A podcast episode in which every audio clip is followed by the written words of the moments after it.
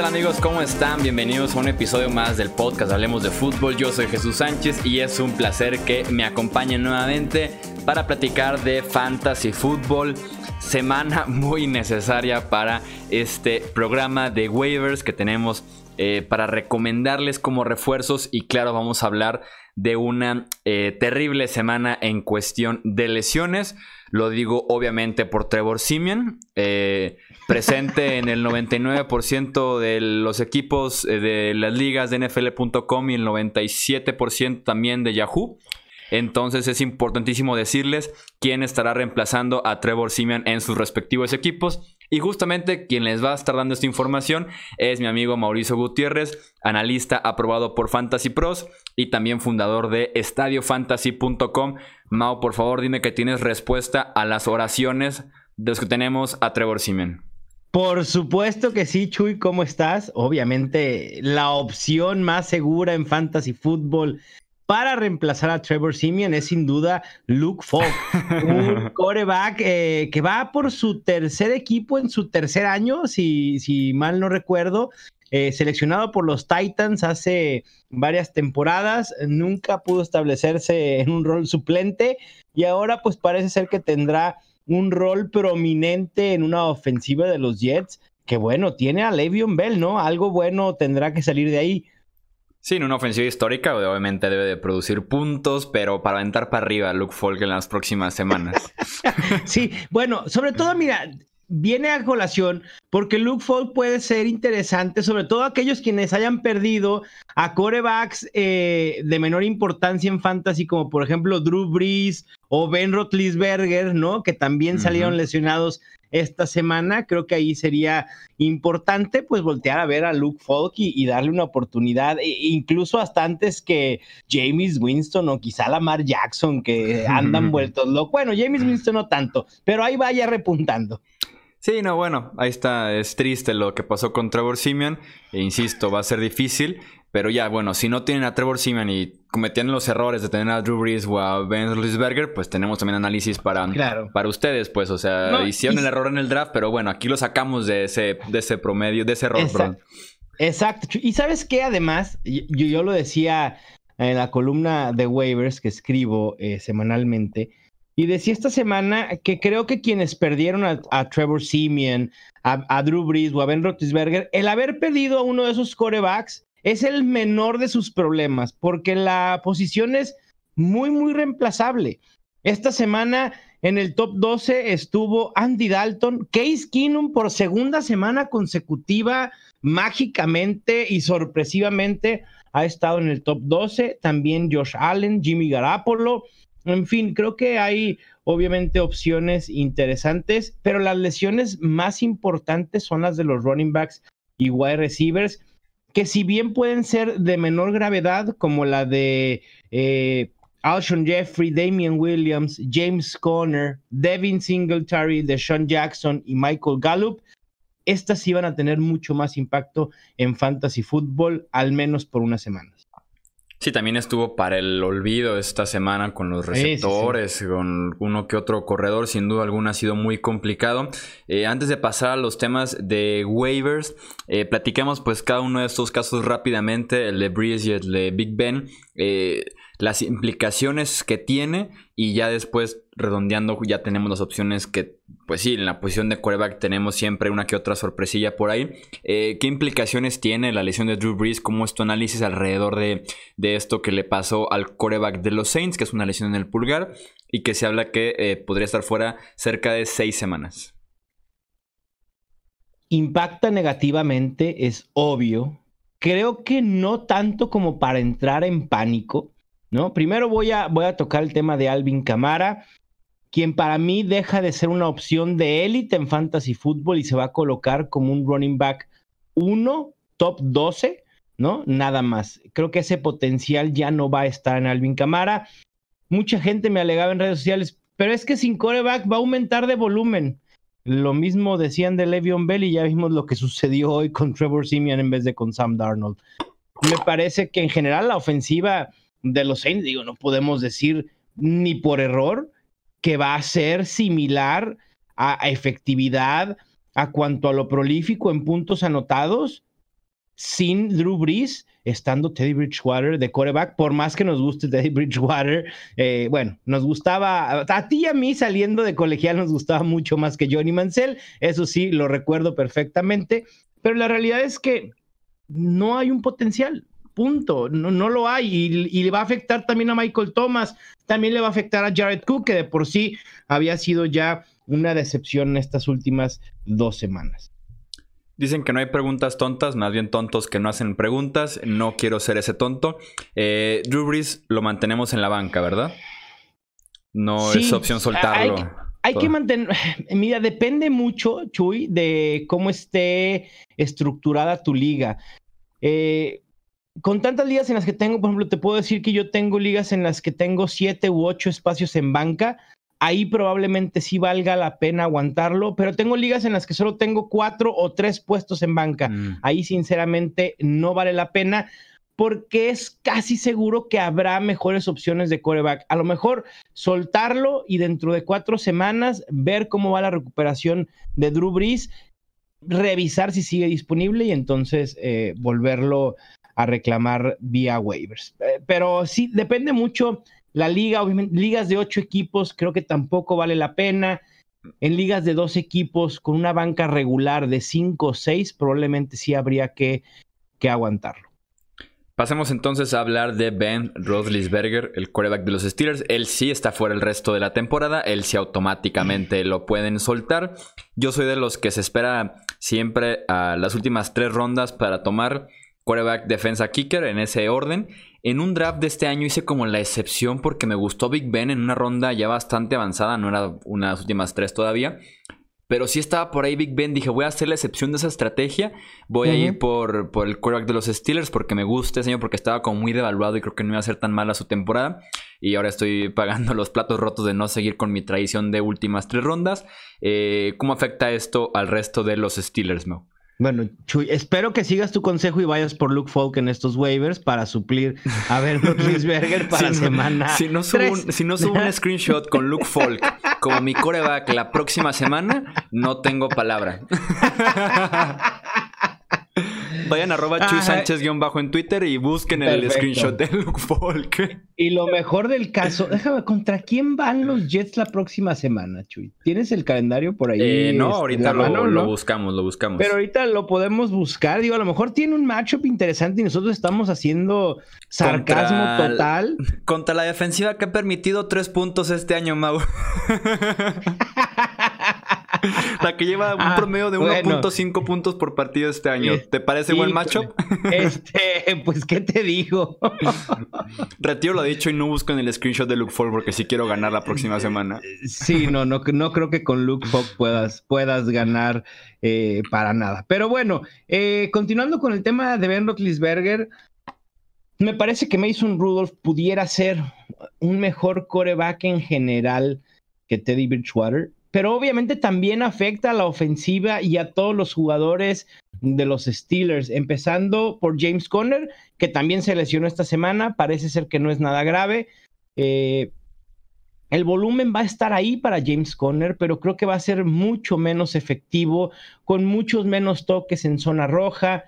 Mismo caso para Juju Smith Schuster, que deja de ser un wide receiver top 8 para empezar a fluctuar en la frontera de wide receiver 2 alto y tener algunas semanas de top 12.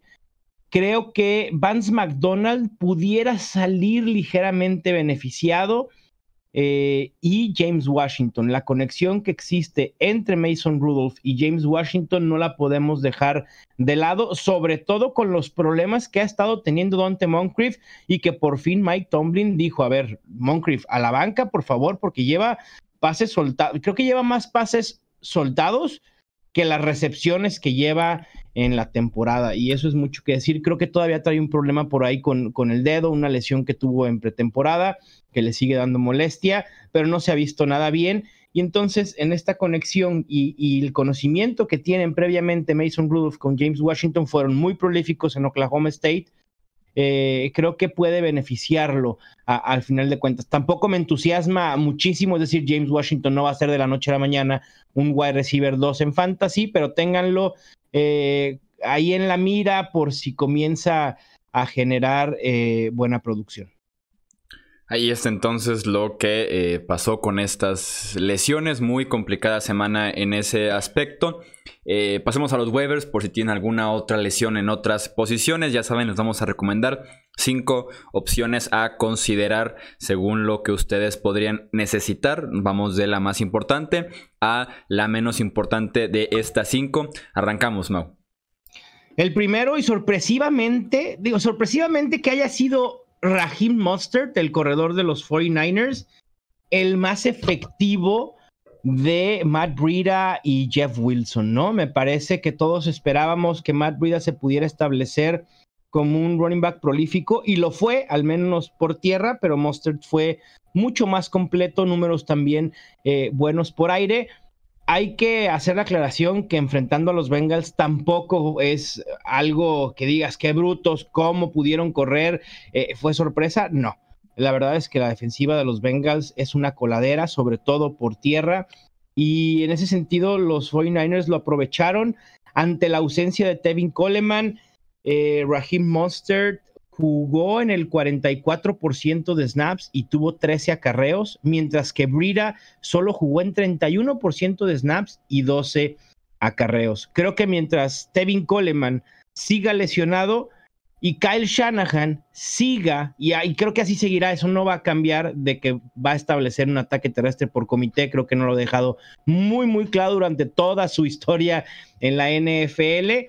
Eh, Raheem Monster puede ser un corredor top 36 en enfrentamientos favorables y el de semana 3 contra los Steelers es justo un enfrentamiento muy favorable porque el equipo de Pittsburgh ha permitido 106.5 yardas por tierra y 68.5 por aire en las primeras dos semanas a running backs. Sí, siendo alguna ayuda mucho que ese grupo de linebackers de Cincinnati es tal vez uno de los tres peores de la NFL y San Francisco supo explotar justamente ese enfrentamiento bastante eh, favorable. Vamos con la segunda recomendación. La segunda recomendación es una doble. Voy con dos wide receivers. Eh, McCall Harmon y de Marcus Robinson, los wide receivers de los Chiefs. Lo que toca Patrick Mahomes lo hace oro en Fantasy Football. Es increíble. Digo, ahora fue Sammy Watkins el que pagó un poco eh, ahí el no ser tan buscado o no ser tan efectivo. Esta semana quedó a deber cuando creímos que Sammy Watkins iba a tener una semana top 12. Patrick Mahomes dice, no, no, no, no. Vamos distribuyendo un poco el juego aéreo. Aquí tengo a Marcus Robinson, tengo a Michael Harman sustituyendo a Tyreek Hill. Y bueno, creo que mientras eh, Hill esté fuera de cuatro o seis semanas, ambos van a ser prolíficos. Aquí el punto será determinar cuál de los tres o cuál de los dos de estos tres vaya a ser prolífico cada semana. Pero a pesar de eso, de esa volatilidad que puede existir inherente a una ofensiva que distribuye tanto el juego aéreo, me parece que vale la pena agregar a McCall Harman en primer término y a DeMarcus Robinson en segundo. Muchos, sobre todo los que no vieron el juego, de los Chiefs, se habrán dado cuenta que McCall Harman anotó un segundo touchdown de 72 yardas, pero que fue negado por un castigo. Con eso, si hubiera eh, existido ese touchdown, hubiera terminado con 133 yardas y dos touchdowns. Así que primero McCall Harman y en segundo término de Marcus Robinson, ambos muy disponibles todavía. De hecho, me sorprendió mucho la disponibilidad que tenía McCall Harman cuando fue uno de los que debió haber sido más agregados en la semana pasada con la lesión de Tyreek Hill. Sí, yo incluso el sábado me parece que en Twitter estaba respondiendo una que otra pregunta sobre McCall Harman y yo decía, yo tomaría el riesgo de iniciarlo siempre cuando no hay otra opción un poquito más sólida en tu equipo. Vale la pena porque sí es como un clon de Tyreek Hill y lo demostró, como dices, ese touchdown que le, que le quitan hubiera sido clave para que incluso fuera todavía eh, más importante esta opción de McCall Harman, estaría en el boom prácticamente de esta eh, semana de waivers. ¿Cuál es la tercera opción? No lo vas a creer y probablemente, no, no, no, no, no, no, tampoco tanto. Y probablemente quienes nos están escuchando se van a sentir en el que 2008 probablemente. Frank Gore, corredor de los Bills. estamos vivos para, ver para ver nuevamente relevancia fantasy de Frank Gore. Devin Singletary había estado jugando más snaps, pero la verdad es que los toques han sido para Frank Gore. Digo, no estoy pensando en que Frank Gore vaya a ser o vaya a tener la mejor temporada de su carrera, pero Devin Singletary se torció el tendón de la corva. Los Bills aún no tienen claro por cuánto tiempo va a estar fuera y creo que por lo menos una semana es un hecho de que no va a estar Devin Singletary, quien abandonó el juego contra los Giants. Gore es uno de los 15 corredores en toda la NFL con más acarreos con 30 y obviamente su valor está limitado porque Gore por edad, por el equipo en el que juega y en esa ofensiva ha sido muy inefectivo. Tiene un promedio de 2.9 yardas por acarreo, pero en fantasy el volumen es el rey y creo que Frank Gore, sin, sin tener a, a Devin Singletary quitándole toques, puede tener números de running back 3, top 36, y puede ser muy utilizable en el flex, sobre todo en ligas estándar. Me parece que si se llega a perder algunas semanas Devin Singletary, TJ Yeldon estaría supliéndolo y Frank Gore tomando el rol que ha tenido hasta ahora en los Bills de Buffalo. Dices, van a sentirse como en 2008 y tengo un comentario que hacer, Temo. Dime. En 2008 Frank Gore no hubiera sido opción de Weavers, hubiera sido el pick número uno de los drafts de fantasy. sí, bueno, yo, hablaba por más por la relevancia ah, fantasy de Frank La relevancia. sí, sí, claro. No, no, porque vuelve a ser relevante, ¿no? Después de una temporada para el olvido en Miami, bueno, para el olvido y no, tuvo semanas que fue utilizable en fantasy fútbol, pero, pero sabíamos que Frank Gore, vamos, eh, cuando llega a Buffalo, a ver, está LeSean McCoy, draftearon a Devin Singletary, olvidémonos de Frank Gore, ¿no? Y, no por nada está disponible casi en el 90% de ligas en NFL.com.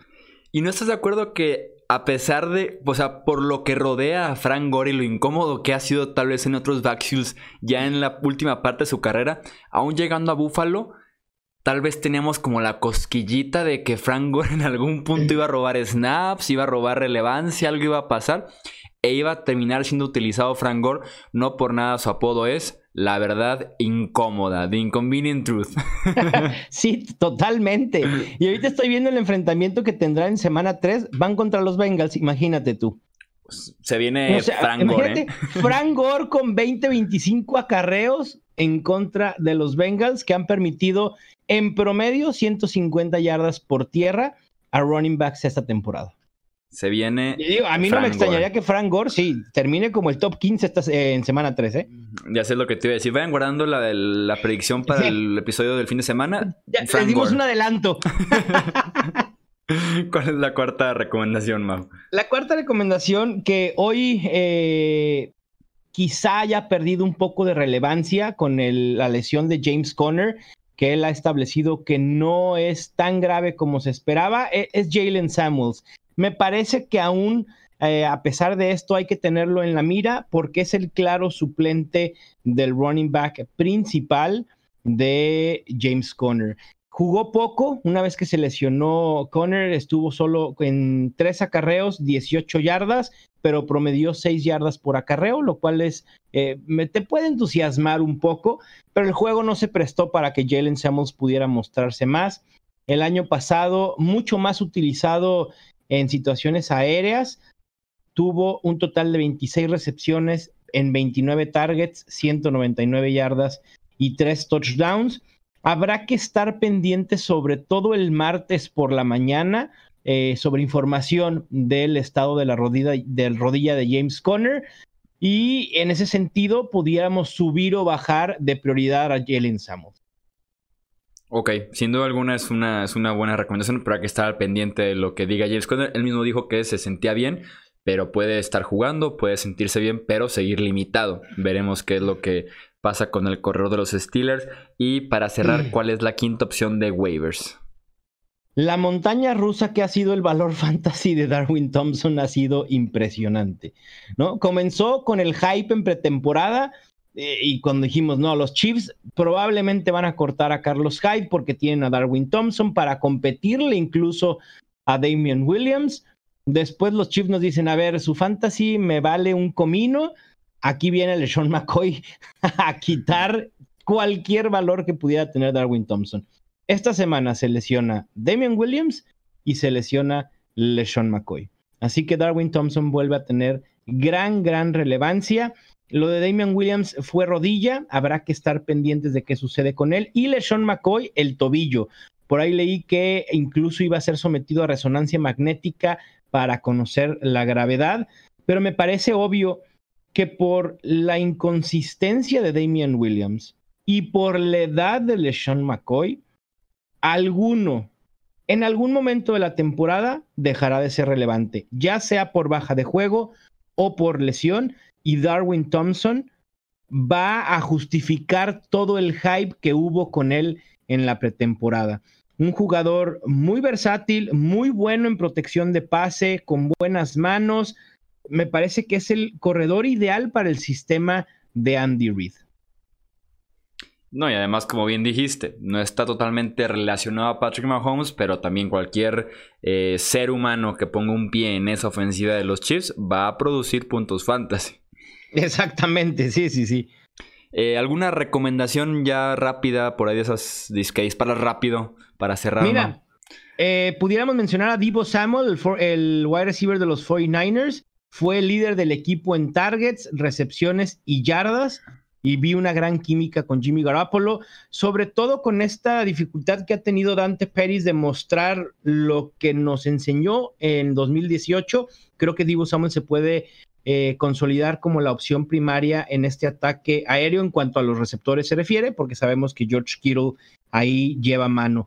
También Terry McLaurin, el wide receiver de los Redskins, es de verdad, me ha gustado mucho lo que he visto. DJ Chark de los Jaguars, Chris Conley, y si necesitan tight end, Will Disley y Jason Witten pueden ser una buena opción.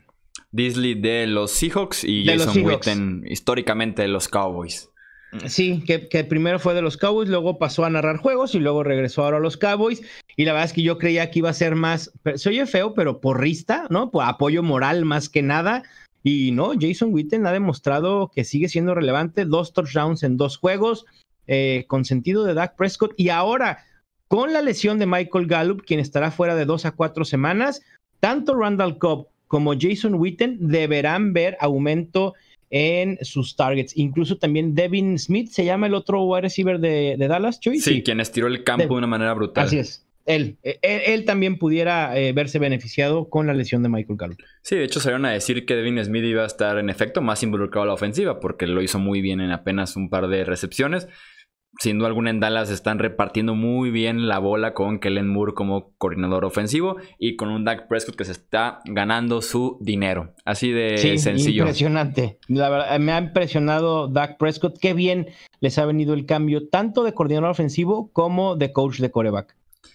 Eso es todo entonces por este episodio de waivers de la semana 2. Ya saben que para más contenido de fantasy football pueden entrar a estadiofantasy.com sitio que fundó Mauricio Gutiérrez, quien además es analista aprobado por Fantasy Pros. Y sí, ahorita que lo estaba pensando durante el episodio, también podemos decir columnista de NFL en español.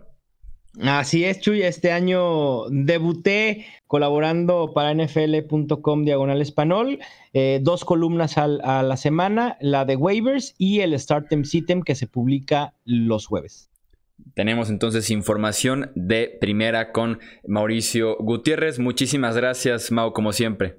Gracias a ti, Chuy. Un abrazo y aquí estamos listos para el jueves para hablar de las predicciones locas y la previa de la semana. Así es, esperen este segundo episodio de Fantasy Football. Ya saben que también aquí en el podcast tenemos análisis de la semana 2 y también tendremos la previa de la semana 3. Para más información, hablemos de fútbol.com, el canal de YouTube, así como las redes sociales, Twitter, Facebook e Instagram. Nos encuentran también como Hablemos de Fútbol. Yo soy Jesús Sánchez, eso es todo por este episodio y nos escuchamos en la próxima. Hasta luego.